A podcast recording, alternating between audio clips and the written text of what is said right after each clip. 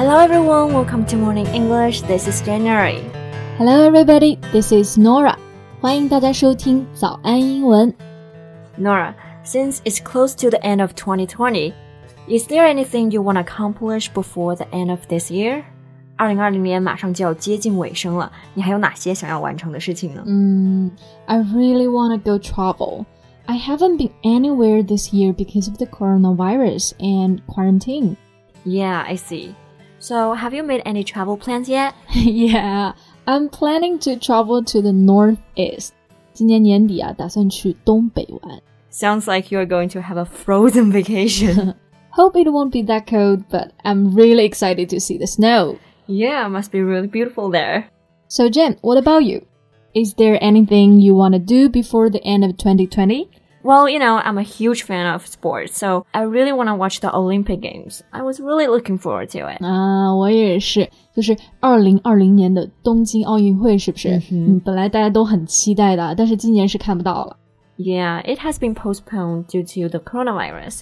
那东京奥运会呢，也是因为疫情的原因被推迟到了明年。嗯 But speaking of Olympics, what's the most unforgettable memory from the Olympic Games that you've watched? 那我看奥运会印象最深刻的呀，那应该算是二零零四年雅典奥运会刘翔夺冠的那一刻吧。Yeah, I remember that. He even broke the Olympic record. 是的，一般我们看体育赛事嘛，目光永远追随的都是最快最强的那一个运动员。那其实呢，还有一名游泳运动员，他也打破了奥运会纪录。嗯不过他打破的是男子100米自由泳最慢纪录，但是呢，他却赢得了人们的尊重。嗯，那我们今天这期节目呢，就一起来了解一下这位史上最慢的游泳运动员。在节目的开始，给大家送一个福利，今天给大家限量送出十个我们早安英文王牌会员课程的七天免费体验权限，两千多节早安英文会员课程以及每天一场的中外教直播课，通通可以无限畅听。体验链接放在我们本期节目的 show notes 里面了，请大家自行领取，先到先得。So what's the name of this swimmer? Eric Moussambani, and he actually got a nickname. What is it? Well, he was nicknamed Eric the Eel by the media. Eel，那就是鳗鱼的意思嘛。I guess maybe it's because of the way he swims. Yeah, probably. Also, Eric, Eel, all start with the letter E. So, where is he from? Well, he's from Equatorial Guinea. Equatorial Guinea 就是赤道几内亚。赤道呢，这个单词是 equator，它的形容词形式就是 equatoria，指的是赤道的。 Yeah, Equatorial Guinea is a country located on the west coast of Central Africa. 是的，赤道几内亚呢是一个非洲的中西部国家，长期以来啊被列入是世界最不发达的国家名单。 Although it has become one of Africa's largest oil producers, the wealth is distributed extremely unevenly, with few people benefiting from the oil riches. 是的，虽然之后啊他们发现了大量的石油资源，然后经济快速增长了， 但是国民的总体经济收入仍然是处于贫困状态的。是的。那刚刚讲到一个单词 distribute，就是指的分布、分配的意思。uneven 表示不均匀的，so the wealth is distributed unevenly，就是指的财富的分配不均匀。是的，所以当地的整体经济条件都不是很好。那么 Eric 他就是出现在一个当地最贫困的一个村庄里面。当时呢，他在广播里面听到全国招募奥运游泳选手的消息，就马上去报名了。而且因为没有其他的人报名，然后他就被选上去了。He's very lucky that he's the first swimmer to complete in the Olympics for Equatorial Guinea. 是的，他就成了赤道几内亚历史上第一位游泳运动员。But here's the problem: 嗯，what？he did not know how to swim. 那离参加奥运会啊只有四个月了，却还不会游泳 It must have been a nightmare. Right，所以就只能够现学。但是赤道几内亚全国没有一个标准游泳池，更难得找到一个游泳教练了。Mm, so he had never seen an Olympic-sized swimming pool before the match day. So how did he learn to swim? He had to train on his own, and he had no swimming experience at all. On his own 就是靠某人自己做某件事情啊，在不会游泳、没有教练的情况下，他的训练全靠他自己。And since there was no Olympic-sized swimming pool in the country, so where did he train himself? Well, he went to train at a private hotel pool that was about 13 meters long.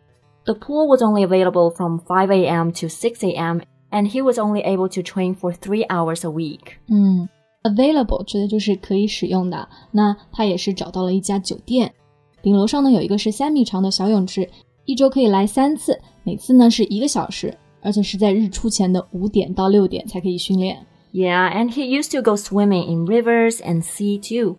The fisherman would tell him how to use his legs and how to swim. But there was nothing professional about it at all. Exactly. When he arrived at the 2000 Sydney Games, he had only been training for the 100 meter freestyle for about four months. And he also had never been in an Olympic sized pool before and had never raced more than 50 meters. Regardless, he was determined to represent his country. 刚刚讲到这个 freestyle，其实就指的游泳里面的自由泳。那他参加一百米的自由泳比赛嘛，在比赛之前他都没有游过超过五十米，而且 Eric 比赛日他穿着的是最好的装备，是一条从二手店买回来的宽松的大裤衩和一条发灰的毛巾。对，然后一个南非教练就拦住了他。Then the coach gave him a swimming costume and goggles. Swimming costume 就是指的泳装了。那 goggles 是我们游泳的时候戴的泳镜。如果没有这些的话，他真的可能就连比赛资格都会被取消。是的，因为他的着装不符合比赛的规范。那在正式比赛的时候呢，也非常的戏剧化。When the officials called the swimmers to their marks, both of Eric's competitors were disqualified for full starts. 刚刚这句话的意思呢，就是在说两位对手因为抢跳被取消了参赛的资格。Disqualify 就是指的取消资格的意思。false start 在体育比赛中呢，就是表的抢跑、抢跳的意思。Then, left to swim by himself, Eric dove in and dog paddled, gasping for air. 那这个故事接下来发生了什么呢？他就做了几个动作。第一个是 paddle，就是划的意思；dog paddle 就是指的狗刨式嘛。然后 gasp for air，大口的呼气、喘气。所以 Eric 是游的非常艰难的。是的，因为他之前都没有游过一百米，最多不超过五十米，而且啊，甚至是在最后二十五米的时候，他没有力气了，双腿就是在水下就动动弹不了，只剩下半口气，用两只手爬到了岸边。And when he finally pulled himself from the water, the applause thundered. 就是当他最终到达终点的时候啊，全场是掌声雷鸣。他的最终成绩呢是一分五十二秒七二。那么他这个成绩呢，是创造了奥运会历史上最慢的记录，但是这个成绩却是赤道几内亚历史上最好的成绩。这一百米其实是一个勇士的征途了。那他的故事呢，其实就让我想到了现代奥林匹克之父顾拜旦的名言。嗯 The most important thing in the Olympic Games is not winning, but taking part. The essential thing in life is not conquering, but fighting well. 奥林匹克的精神也是在此，不是凯旋，而是战斗；不是胜利，而是参与。这也是可以通过他的事例，我们可以学到的精神。那今天我们的节目呢，就到这里结束了。That's all for today's podcast. This is Nora. Thanks for listening.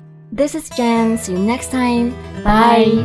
今天的节目就到这里了。如果节目还听得不过瘾的话，也欢迎加入我们的早安英文会员。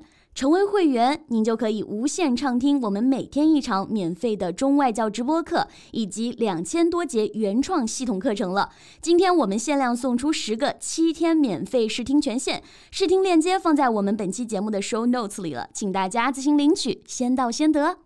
This podcast is from Morning English. 学口语就来早安英文。